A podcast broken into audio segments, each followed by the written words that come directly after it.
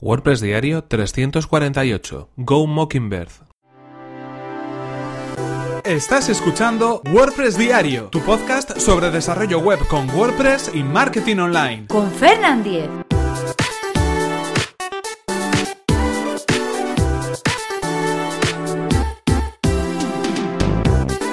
Hola, ¿qué tal? Hoy es miércoles 22 de noviembre de 2017 y comenzamos con un nuevo episodio de WordPress Diario, donde hoy vamos a hablar acerca de una herramienta online para crear nuestros wireframes, nuestros mockups, para crear esos esquemas para sitios web que podemos necesitar presentar a otras personas. Estamos hablando de Go Mockingbird, pero antes recordaros que este episodio está patrocinado por Raidboxes.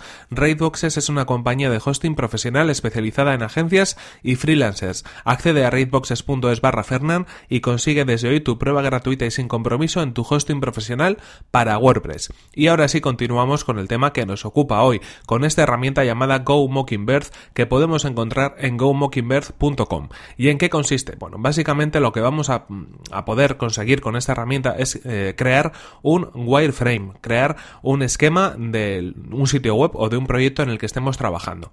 ¿Y en qué consiste realmente un wireframe? Bueno, cuando hablamos de un wireframe estamos hablando de una presentación, de un esquema, de un plano, de un croquis, llamadlo como queráis, que nos permite saber dónde estarán los elementos de un sitio web, dónde podrá ir una imagen, dónde, dónde podrá ir un texto, dónde estará el logotipo del sitio web, es decir, un esquema visual con elementos por defecto que nos pueden identificar de alguna manera cómo aparecerán esos eh, contenidos en el sitio web. En muchas ocasiones, cuando trabajamos con ese tipo de presentaciones, lo hacemos, por ejemplo, con herramientas como Photoshop o con otros programas de edición gráfica que nos permiten insertar, eh, bueno, pues una especie de contenido a modo de prueba para poder componer el diseño de la página. En, en un wireframe estamos eh, presentando de alguna manera lo que podría ser ese esquema de la página, ese plano. Es decir, no vamos a utilizar contenidos o textos que sean definitivos, no vamos a utilizar imágenes que vayan a ir en el proyecto, simplemente vamos a utilizar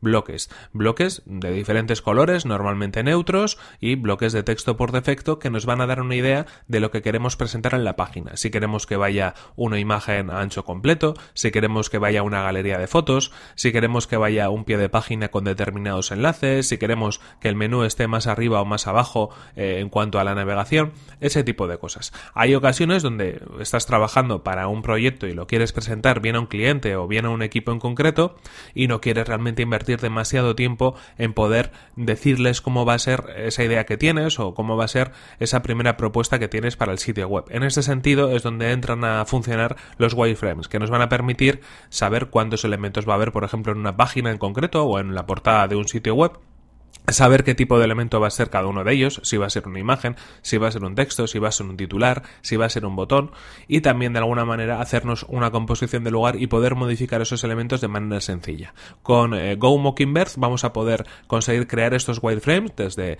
simplemente nuestro navegador web, lo vamos a poder eh, guardar para otras ocasiones y lo vamos a poder convertir y, compartir con otras personas para que lo puedan ver.